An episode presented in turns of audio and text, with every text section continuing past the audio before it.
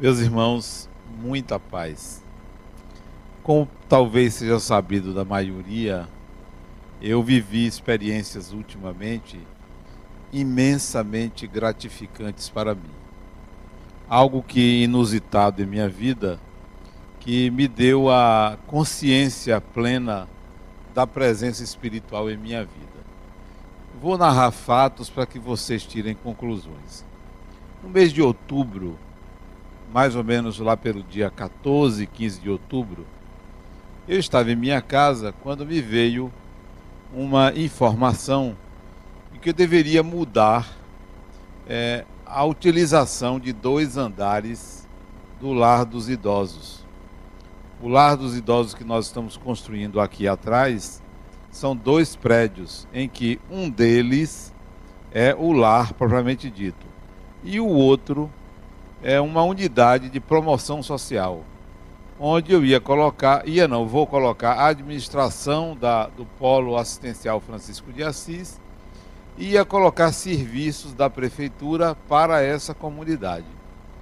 E em minha casa me veio a inspiração, a influência espiritual, dizendo assim: Adenauer, nós estamos construindo o lar dos idosos. Eu disse: é, estamos. Reserve dois andares para um centro de reabilitação para pessoas, para idosos sequelados de AVC.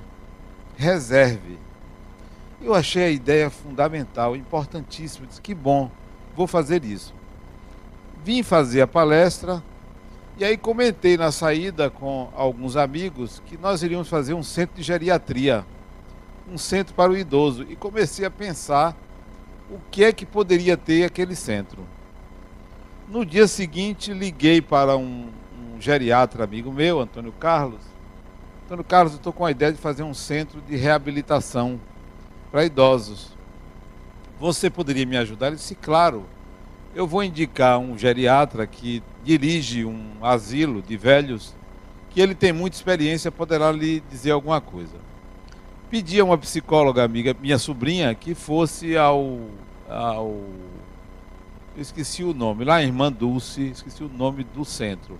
É um centro de geriatria, um asilo. Vá lá conhecer. Não, não é o Dom Pedro II, é o de Irmã Dulce. Vá lá conhecer, porque nós vamos implantar isso aqui. E ela foi e me deu informações na sexta-feira, dia 31 de outubro. Fiz uma reunião com o geriatra, com assistente social, com fisioterapeuta, com psicóloga para definir o que ia ter esse centro. Estudei sobre o que é que precisa uma pessoa que tem AVC é, fazer, que tipo de exercícios para voltar a ter autoestima. Estudei tudo isso e comecei a colocar no papel. Para minha surpresa, um mês depois, dia 30 de novembro, olha quem tem um AVC, Adenauer. Será que eu estava sendo preparado com antecipação para a experiência que eu iria viver? Porque eu tive a oportunidade de é, é, estudar, de ler sobre o assunto. Bom, vivi a experiência, foi uma coisa fantástica. Eu nunca tinha ficado tonto na minha vida. E eu fiquei tonto. Na hora eu pensei assim, poxa, se eu tivesse fumado maconha, deve ser isso que as pessoas sentem. Embora eu nunca fumei, mas imaginei que era uma tontura tão gostosa. Mas era mesmo uma coisa gostosa assim, parecia que eu estava flutuando. Digo, o que é isso? Respirei fundo. Isso em casa, domingo de noite. Quando eu fui me mexer, meu braço não movia. Eu disse, eu estou tendo um AVC. Vamos ver no que vai dar isto. Né? Achei interessante porque eu nunca tinha passado pela experiência, vamos ver o que é o que é não poder movimentar o corpo. Fui socorrido, minha esposa, Jorge, meu vizinho, me levaram para o hospital. Liguei para Sheldon, médico, amigo, liguei para um neurocirurgião. Eu sei que eu fui atendido rapidamente. E nisso meu corpo não me obedecia. Mas isso não me espantou, porque eu já tinha vivido esse tipo de experiência de dormir, quando acordar, cadê o corpo mexer?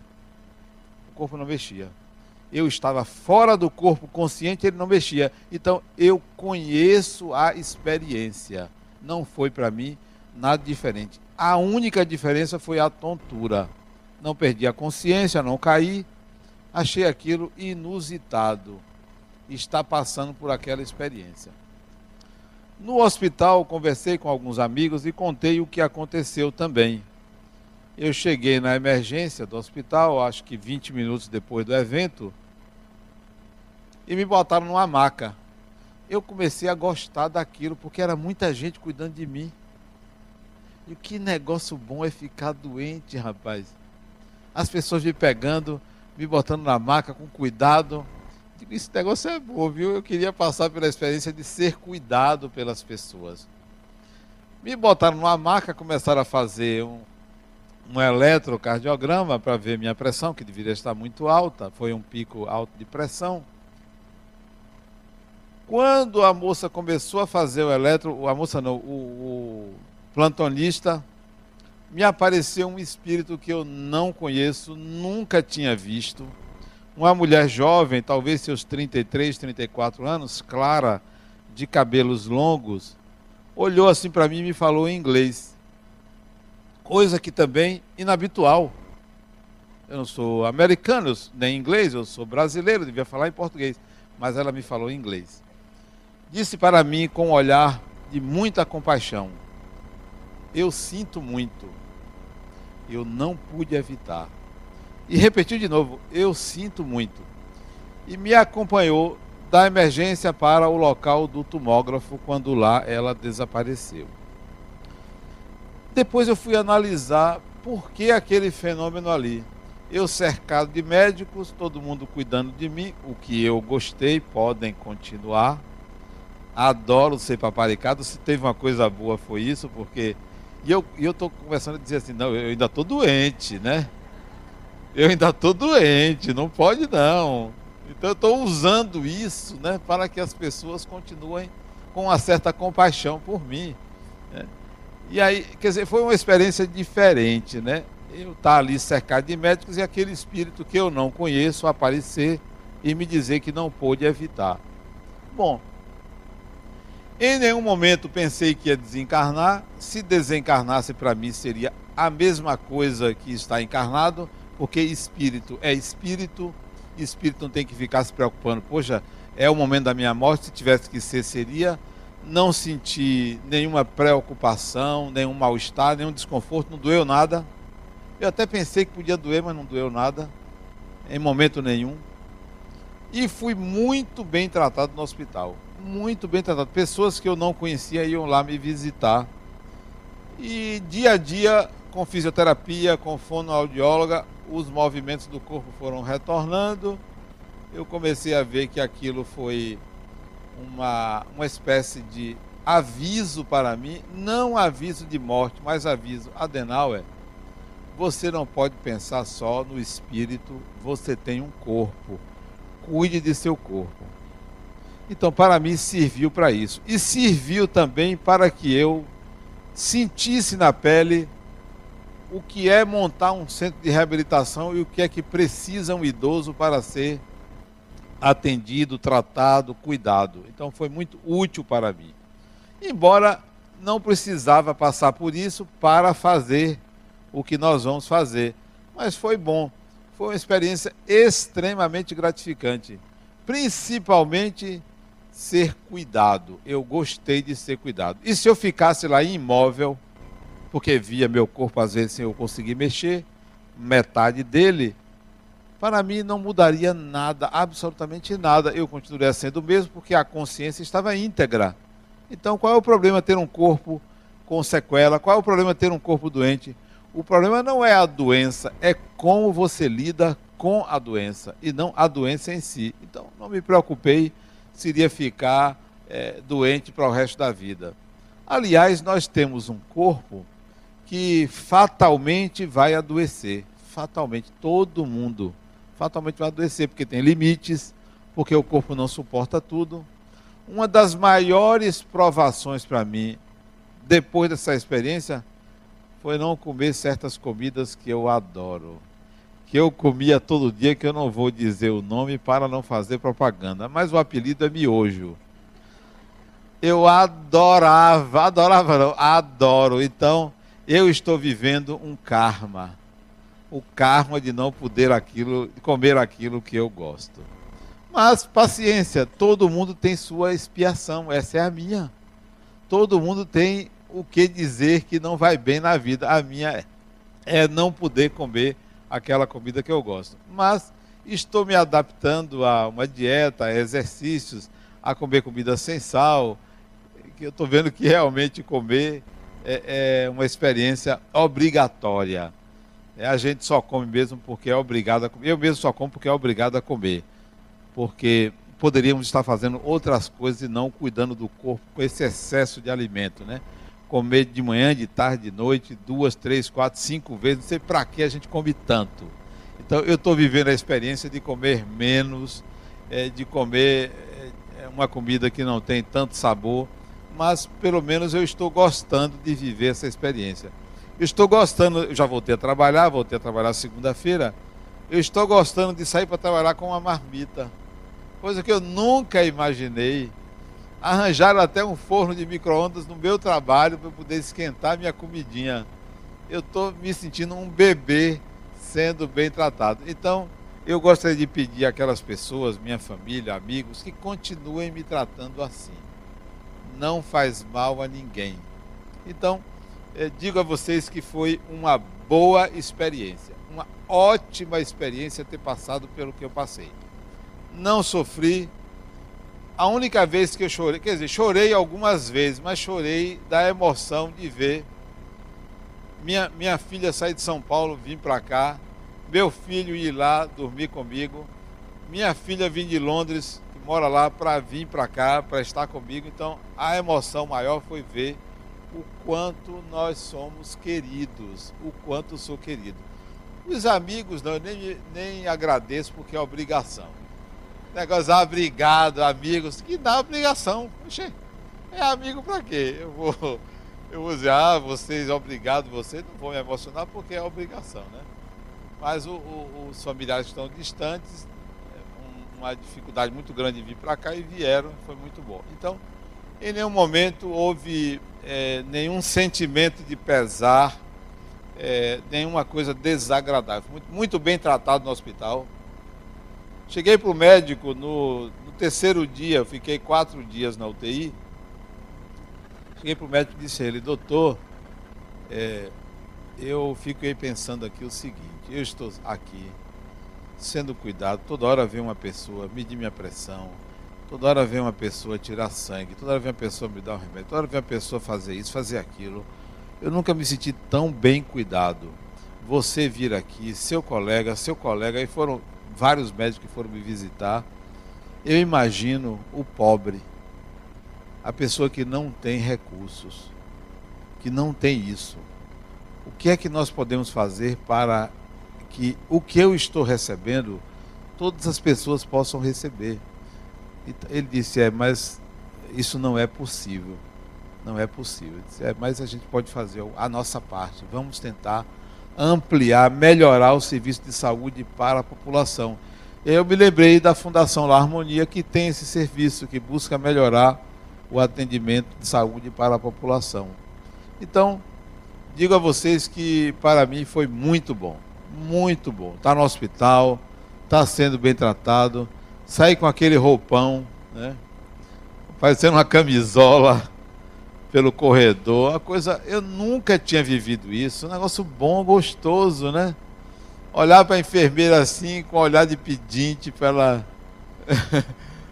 é muito bom isso, que coisa gostosa. Olhar para o médico e dizer assim, doutor, como é que eu estou? Para ele dizer alguma coisa boa, né? Então, e, e, várias visitas. Então foi muito bom. E eu dei também umas, férias, umas férias a vocês, né? 15 dias de férias a vocês puderam ouvir Cícero, que está ali, puderam ouvir Fernando. É mais ou menos, mas já é, já é alguma coisa. Né? Ninguém pode ter tudo, né? Então foi bom que vocês ficaram distantes de mim. Mas nós estamos aqui não por esse motivo, que eu considero um motivo bom. tem um motivo muito maior para a gente estar aqui. Fiz questão hoje de vir com esta camisa, que para mim é uma camisa que simboliza meu objetivo de comunicação. É a palavra espírito. O motivo pelo qual nós estamos aqui é para adquirir essa consciência de que nós somos espíritos. Muito mais importante do que a gente se perceber, ou se sentir, ou se ver, ou se mostrar, ou falar que é espírita, é a percepção de que eu sou um espírito. Esse é o objetivo maior de estar aqui. E na minha vida isso foi despertado por uma certa é, aproximação e rejeição à figura de Jesus. Na minha adolescência, eu nunca tive uma religião assim formal. Meus pais eram católicos, mas eu não fui iniciado em nenhuma religião. Primeira comunhão era, era bebê, então não sabia nem o que era aquilo. Não frequentava missa, não fui, não é, estudei catecismo, Bíblia, então não tive uma religião. Quando me falavam de Jesus, eu achava que ele era assim um pouco é, é, faltava praticidade na vida dele. Achava que ele era muito é, piegas, Jesus. Então eu tinha uma certa distância da figura de Jesus. Ainda bem. Porque aquele Jesus que era mostrado, e em parte o que é mostrado hoje, nós precisamos ter uma certa, uma certa, um certo criticismo, uma certa crítica a um Jesus que é apresentado como se fosse alguém que serve para consolar e deixar você de uma forma passiva na vida. Então eu rejeitava Jesus porque ele parecia uma pessoa passiva.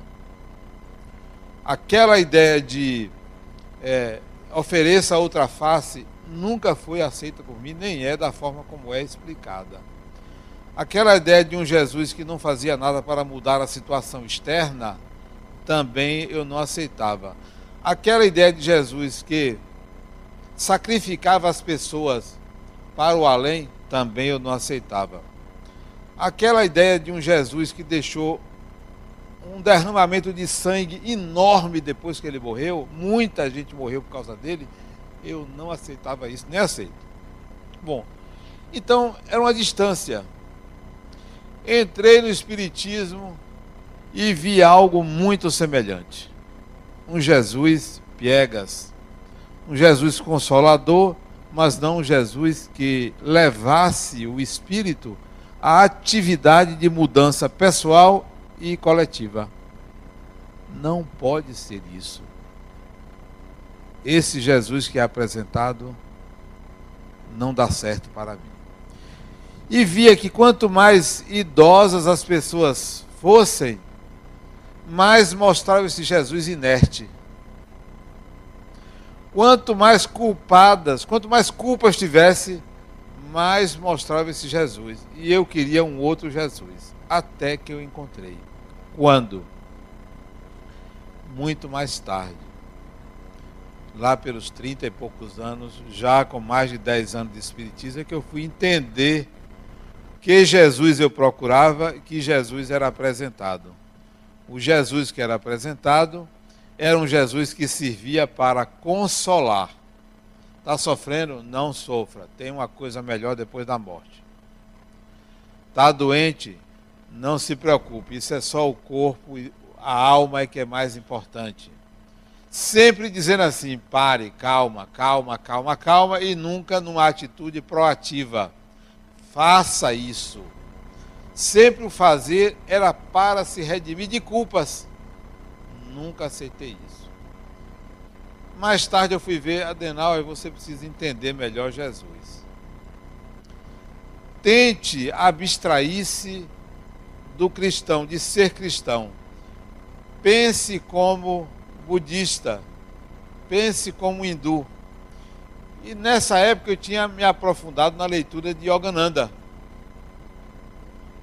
que me trouxe uma outra ideia de cristianismo eu tinha me aprofundado na leitura de Nietzsche, que tinha me dado outra ideia de Jesus. Nietzsche que tinha sido criticado pela igreja como o anticristo, e ele escreveu um livro, o Anticristo. E eu tinha lido o Anticristo e disse, poxa, que maravilha de cristão era Nietzsche. Porque Nietzsche, anticristo, ele combatia o Cristo e exaltava Jesus.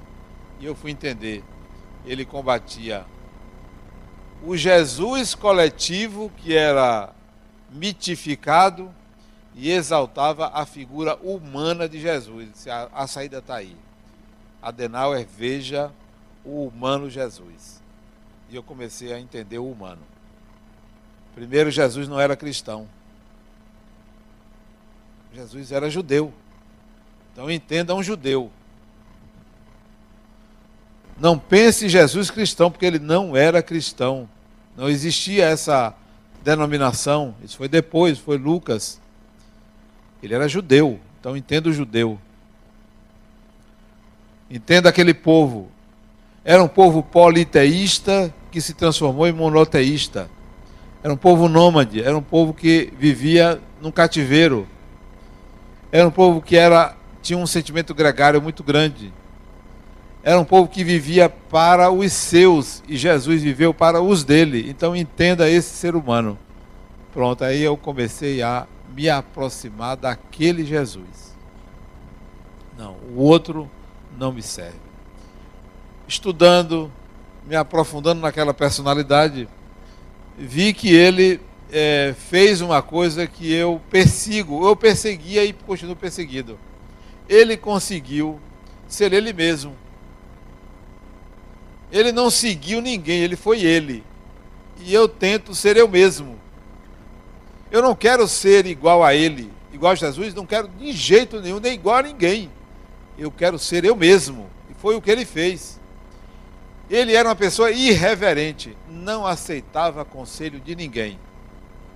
Eu, pelo menos, ainda aceito meio conselho. Ele não aceitava nenhum, de ninguém, porque ele era irreverente um ser humano irreverente. A ideia de que ele viveu a vida dele, para mim, era o grande mote da minha vida. Eu preciso viver a minha vida. Eu não quero ser espírita como todo mundo é espírita. Não quero, não me serve.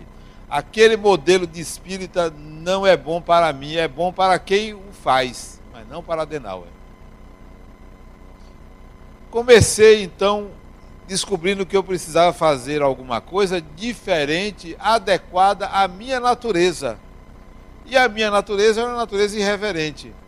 Quando eu pensei em criar o Centro Espírita Harmonia, não era um centro espírita igual a outro, mas algo que fizesse com que as pessoas se sentissem elas num processo de autotransformação e não num processo de, de se tornar uma pessoa boazinha. Eu não acho que ninguém deva.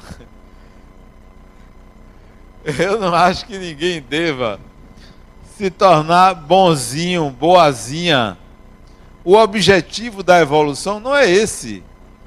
O objetivo é você alcançar a sua essência, quem é você, quem você é. E no fundo você não é bom nem é mal, você é você, então queira ser você. Então eu comecei a perceber que o objetivo de Jesus não era transformar as pessoas em cordatas, em incríveis, em boazinhas, em inertes, mas sim é busque ser quem você é. Busque realizar a sua vida, a sua natureza. Se essa natureza ou se essa personalidade é uma personalidade fraca, personalidade frágil, personalidade má, personalidade perversa, se você não realizar isto, você vai guardar um câncer dentro de você. Se você não mostrar quem você é, você não muda. Porque ninguém muda por decreto. Esse dia eu estava conversando com uma pessoa que perguntou, Adenauer, eu preferia que o que tivesse acontecido com você acontecesse comigo. Eu disse, você não aguentaria. Isso é um paciente meu, homem, se você não aguentaria porque você não tem a estrutura que eu tenho. Você é muito frágil. Você não suportaria viver o que eu vivo em nenhum momento. Cada um tem a dimensão do que é melhor para si. E o que é melhor para mim não é para você. O que é melhor para você não é para mim. Imagine que você, eu dizendo a ele, você é, é um homem casado, é um homem fiel, está aqui comigo porque você teve uma desavença com seu chefe e você quer resolver a questão de poder com você. Mas você me disse que você evita as mulheres porque você não quer cair em tentação. Enquanto você não se mostrar perante uma mulher de cara aberta, disponível, você nunca vai se resolver disso. Ninguém deve fugir de quem é. Ah, mas eu tenho medo de eu me envolver. Não, você fale com sua esposa isso. Ela também é uma mulher. Diga a ela que você tem medo de se envolver. Ah, eu não vou fazer isso, então vai acabar meu casamento. Não, não vai acabar seu casamento. Você é um homem fraco. Você não viveu suficientemente o homem que você é. E agora, nessa idade, você tem medo de conversar com a mulher. Ele não conversa com as mulheres, não. Ele se afasta. Por quê? Isso é uma espécie de câncer na alma. Tudo que você não enfrenta vai aparecer como destino. Vai aparecer como destino. Tudo que você evita, lá adiante a vida lhe entrega. Ó, resolva isso. Tudo que você teme vai aparecer a você adiante. Temer de espíritos vai aparecer pelo menos meia dúzia para você. Evitou, já era. Não adianta. Não adianta. Enfrente tudo.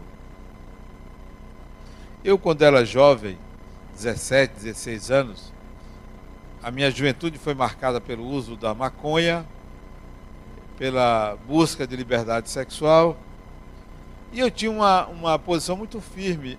Eu nunca precisei usar uma droga, nunca precisei. Nada contra de quem já usou. Eu nunca precisei, eu, Adenauer. E alguns amigos meus usavam.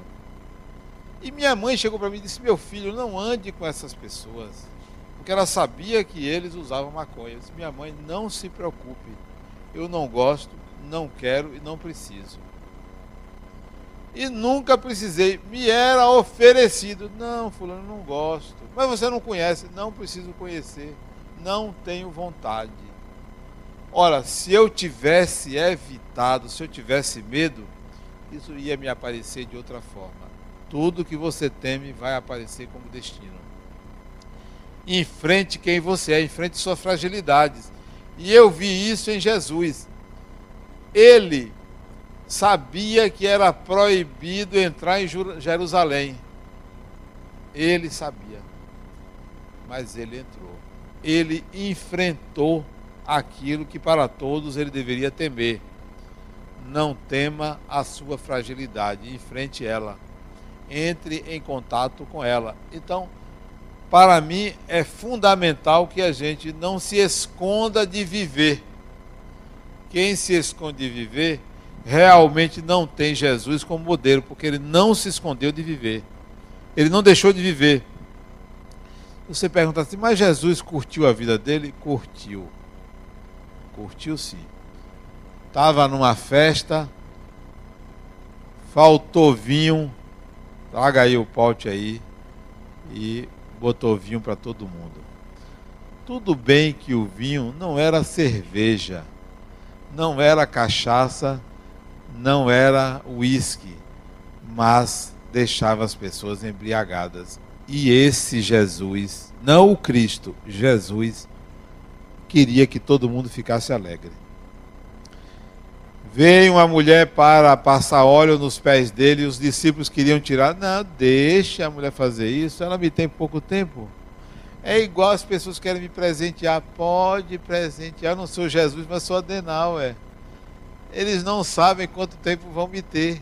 Então pode presentear, pode dar, me agradar. Eu gosto, de, eu não sei agradar, mas eu gosto de ser agradado. Não sei presentear, mas gosto de receber presente. Então Jesus era uma pessoa comum, normal, mas nós o distanciamos do humano.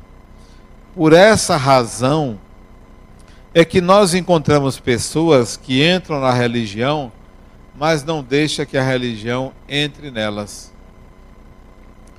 frequentam cultos, vão às igrejas, vão aos centros espíritas, assistem palestras, leem livros, mas fica buscando imitar um expoente, imitar Jesus, querer ser o que não é possível ser. Antes de você se espiritualizar, se humanize, seja humano. Realize a sua humanidade. Realize aquilo que está na sua alma, porque se você não realizar, vai chegar no mundo espiritual, porque vai chegar e vai dizer assim: Poxa, eu podia ter aproveitado e não aproveitei. Eu podia ter feito isso e não fiz. Eu podia ter me exigido mais e não me exigi. Então, se exija um pouco mais em relação à sua espiritualidade. Você quer ver? Outra pessoa ontem, foi ontem, chegou para mim e disse: Adenauer, eu me sinto observado pelos espíritos a todo tempo. Eu fico, eu fico policiando meus atos porque eu sei que tem espíritos me observando. O que é que eu faço? Eu disse, fulano, eu também sou observado. Eu não só sinto como eu sei que tem espíritos que ficam me observando o tempo todo.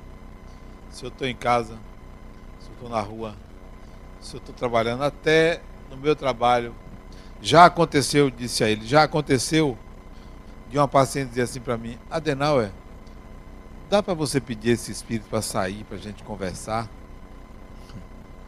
Deixa ele aí. Se está aqui é porque é psicólogo também. vai saber é, entender você e vai me ajudar. Como é o nome dele? Ela me disse o nome dele. Eu achei que ela poderia estar equivocada. Isso sabe quantos anos tem? Isso deve ter quase 18 anos atrás. Foi uma mocinha de 15 anos que eu atendi e ela pediu para eu pedir ao espírito para sair da sala. Eu perguntei que nome, qual é o nome dele? E ela me falou o nome de um psicólogo famoso que não é brasileiro. Eu disse: não, não pode ser. Eu não mereço essa presença aqui na minha sala. Então eu disse a ele: olha, eu me sinto observado o tempo todo, até quando vou ao sanitário. Eu sinto. Mas você sabe o que não me preocupa, Fulano? Isso o que é? É que tudo que eu faço é humano. É humano. Eu não faço nada desumano, extra-humano, animal. Então, qual é o problema que as pessoas me observem? Pode me observar. Se alguém quer me observar na minha intimidade, é porque tem permissão para estar ali. Pode ver faço nada demais. O que eu faço, todo mundo faz. Aquilo eu também faço. Então, qual o problema? Pode ver. Não tem nada a esconder. Esconder o quê? Até as coisas erradas que eu faço, pode ver. Não tem problema. Eu vou ficar preocupado com quem me observe, é porque não tem o que fazer, fulano. Então deixe de observar, haja naturalmente, faça tudo o que você tem que fazer sem se preocupar. Você já viu alguma vez, é, você já sentiu alguma vez você ser pego de surpresa fazendo alguma coisa errada? Alguém assim já lhe surpreendeu? Isso ainda não. Então, tudo que você tem que fazer, até o, o que é mal, faça bem feito. Porque aí você não vai se surpreender nunca, ninguém nunca vai lhe surpreender. Então, a vocês eu digo, não se preocupem com o espírito estarem vendo o que vocês fazem. Porque tudo que vocês fazem, espíritos também fazem. Tudo. Então qual o problema? Que quer que seja, porque todo ato é um ato humano. Não tem nada fora do humano, não tem ato extra-humano, não tem nada sobrenatural, tudo é natural. Então, não tem esse problema. A figura de Jesus, para mim, ela não está na dimensão que as pessoas colocam. Parece até da minha parte uma espécie de arrogância ou de eu querer ser estar à altura de. Não. Eu não imagino um espírito superior que se aproxime de mim com um lugar muito alto, com uma condição que eu não possa entender, com uma demonstração de poder desnecessária. Duvido muito que Jesus se aproximasse de qualquer um de vocês e se mostrasse iluminado. Iria se mostrar, sabe como? Igual a pessoa que está do seu lado. Igual. Porque se não se apresentasse assim, não poderia lhe ajudar. Então eu retiro toda esta luminosidade, todo esse poder que é dado a Jesus e coloco ele como um ser humano que se aproxima. Um ser humano. Não me espantaria se ele sentasse na varanda da minha casa e disse, Adenal, e aí, como é que estão as coisas? Como é que está o AVC? Como é que foi? Não me espantaria isso. Dizer, ah, mas já pensou você, Jesus? Pois isso poderia acontecer com qualquer ser humano desmistifique, retire o poder que é agregado às figuras espirituais. Outro dia eu estava assistindo um médium que é padre, acho que é em Goiás, e ele estava falando que ele recebia Jesus. Eu fiquei pensando, será que ele recebe Jesus? Ou ele atribui a um espírito que o acompanha esse nome, esse poder? E eu vi que ele estava equivocado, porque o Jesus, quando falava através dele, criticava os evangélicos. Não, esse não seria Jesus. Porque estava cuspindo do prato que comeu ou indo de encontro àquilo que ele mesmo criou. Não, então esse não é Jesus. O Jesus que a gente deve perceber é aquele ser humano que se apresenta a gente, a gente com uma fala mais sábia, com um olhar mais compreensivo, mas não com uma sabedoria inalcançável. Ou aquele que faz a gente se ajoelhar. Já pensou? Jesus chega aqui, todo mundo tem que se ajoelhar. Eu acho que ele não iria gostar de ver pessoas, de seres humanos, se ajoelharem e mostrar reverência. Isso poderia ser um ato daquele que ainda não compreendeu Todos somos espíritos imortais, uns mais sábios do que outros, mas não tem ninguém com poder maior do que outro, nem com direito maior do que outro. Acostumei-me também a retirar os títulos colocados em Jesus. Deus, é, Santíssima Trindade, o Filho de Deus. Por que, que eu vou chamar Jesus de Filho de Deus? Se todos somos espíritos, se todos somos gerados por Deus, então eu não o chamaria de o Filho de Deus, porque todos são. Então Jesus é Filho de Deus como você é, como eu sou, como todo mundo é. Então, retirar os títulos de Jesus e considerar uma pessoa, uma pessoa de extrema sabedoria, extrema capacidade de tocar a alma do outro, de tocar o coração do outro. E isso nós podemos aprender a escutar melhor, a entender melhor o ser humano, de tal maneira que é, aqui nós, eu particularmente eu, adoto uma imagem de Jesus um tanto quanto menor do que a maioria das pessoas vê, coloca. Razão pela qual é que eu escrevi Jesus, o intérprete de Deus. O livro trata de uma possibilidade de um entendimento humano da fala de Jesus. Como é que aquele ser humano pensou? O que é que aquele ser humano poderia ter dito para mim? O que causa em mim as palavras que ele disse? Então, isso para mim é muito mais relevante do que eu chegar e colocar. Jesus disse assim: Eu e o Pai somos um. Isso leva as pessoas a, a quererem entender que Jesus disse que ele era Deus. E eu renego essa possibilidade de Jesus ser Deus. Jesus, Jesus, Deus é Deus. Não são pessoas. Um é pessoa, o outro é uma, um arquétipo, é uma tendência. Então, quando ele disse eu e o Pai somos um, é possível compreender assim, Adenauer. Muitas vezes você entra em contradição com você mesmo. Muitas vezes você diz uma coisa que você não pratica. Muitas vezes você fala uma coisa hoje e amanhã você fala outra. Que tal você se aproximar de ser uma pessoa? De você conciliar as contradições internas e conciliar as contradições externas. Que tal você ser um? Então, eu e o Pai somos um, para mim significa dizer a você: tente ser a mesma pessoa aqui e em qualquer lugar.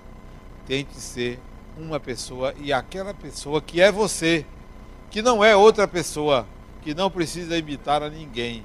Então tente ser essa unidade de pessoa. Então eu procurei colocar no, no Jesus, o intérprete de Deus, que aliás no hospital eu continuei escrevendo, porque o AVC mobilizou só o lado esquerdo, tinha o direito. Levei meu computador, foi no domingo de noite, na segunda-feira de manhã eu pensei assim, Adenal, será que isso vai abater você? Não fisicamente, mas psicologicamente. Será que você vai ficar desestimulado?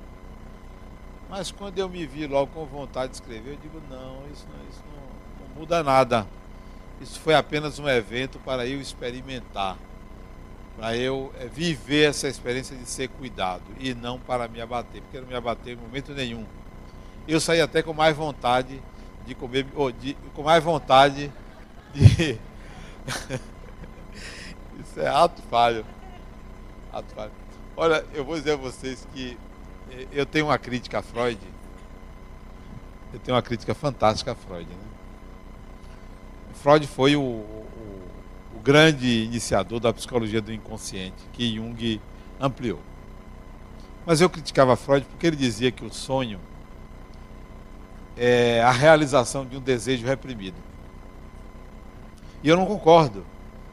E, eu, e é, fizeram-se pesquisas nos Estados Unidos mostrando que, em laboratórios do sono, que o que sonha não é o que se não consegue realizar durante o dia. Fiz uma crítica a ele. Mas essa noite eu sonhei, olha o que sonho. Eu estou sem comer açúcar, porque meu açúcar também é alto e ficou mais alto ainda essa noite eu sonhei comendo uma, uma goiabada bem doce.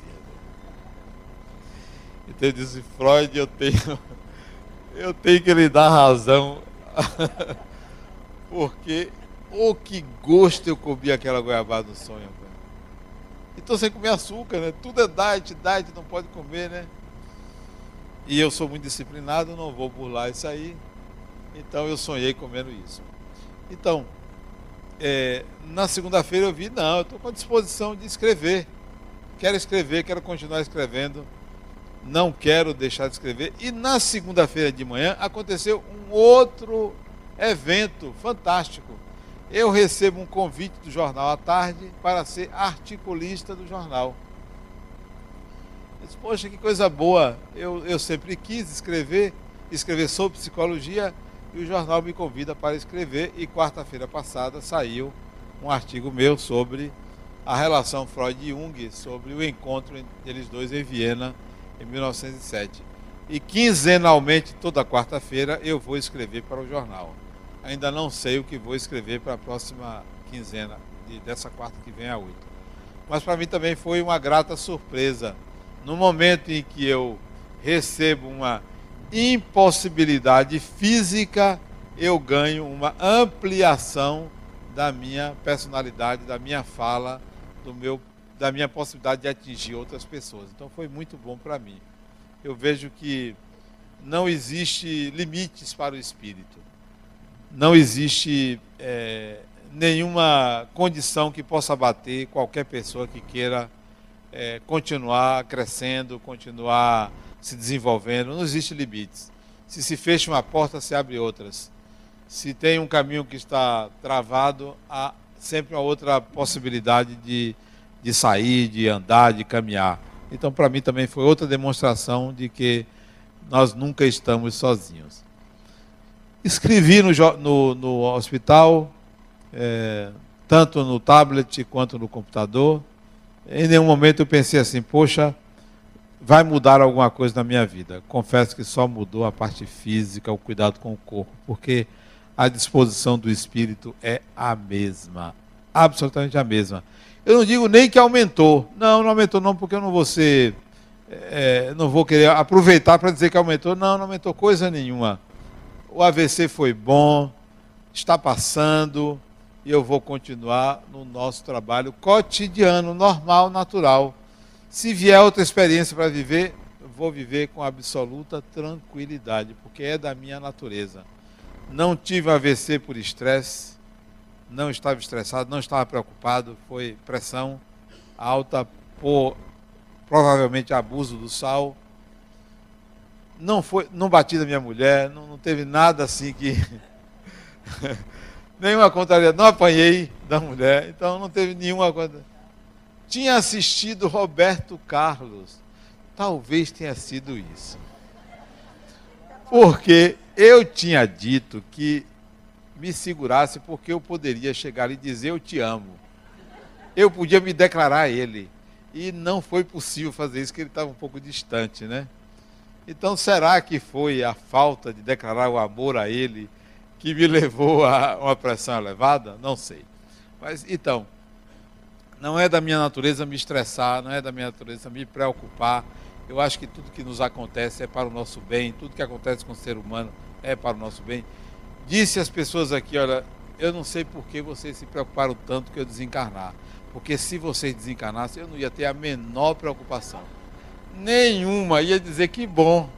Que bom que foi, me espere lá. Não iria tratar da forma como vocês estão me tratando, mas continue tratando bem. Porque a morte não é uma tragédia, mas não é mesmo. A morte é um acontecimento natural e fantástico para o espírito, principalmente se você não provoca, principalmente se você não sai da vida porque agrediu alguém, porque se dispôs com alguém ou porque você não cuidou é, o suficiente da sua saúde. Eu considero que eu cuidava bem da minha saúde, eu considero. Embora exagerava um pouquinho, mas os exageros para mim, por exemplo, comer um bacalhau, que eu gostava, comer miojo, não eram exageros que o corpo é, não admita, não suporte, suporta. Eu não fui aos extremos do corpo, né? Nem preciso ir. Mas foi uma experiência muito gratificante.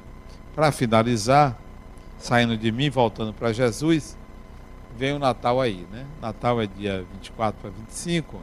Quinta-feira, de hoje a 8, nós temos palestra, estarei aqui. Se temos palestra, mesmo sendo feriado. Dia 31 também nós temos palestra.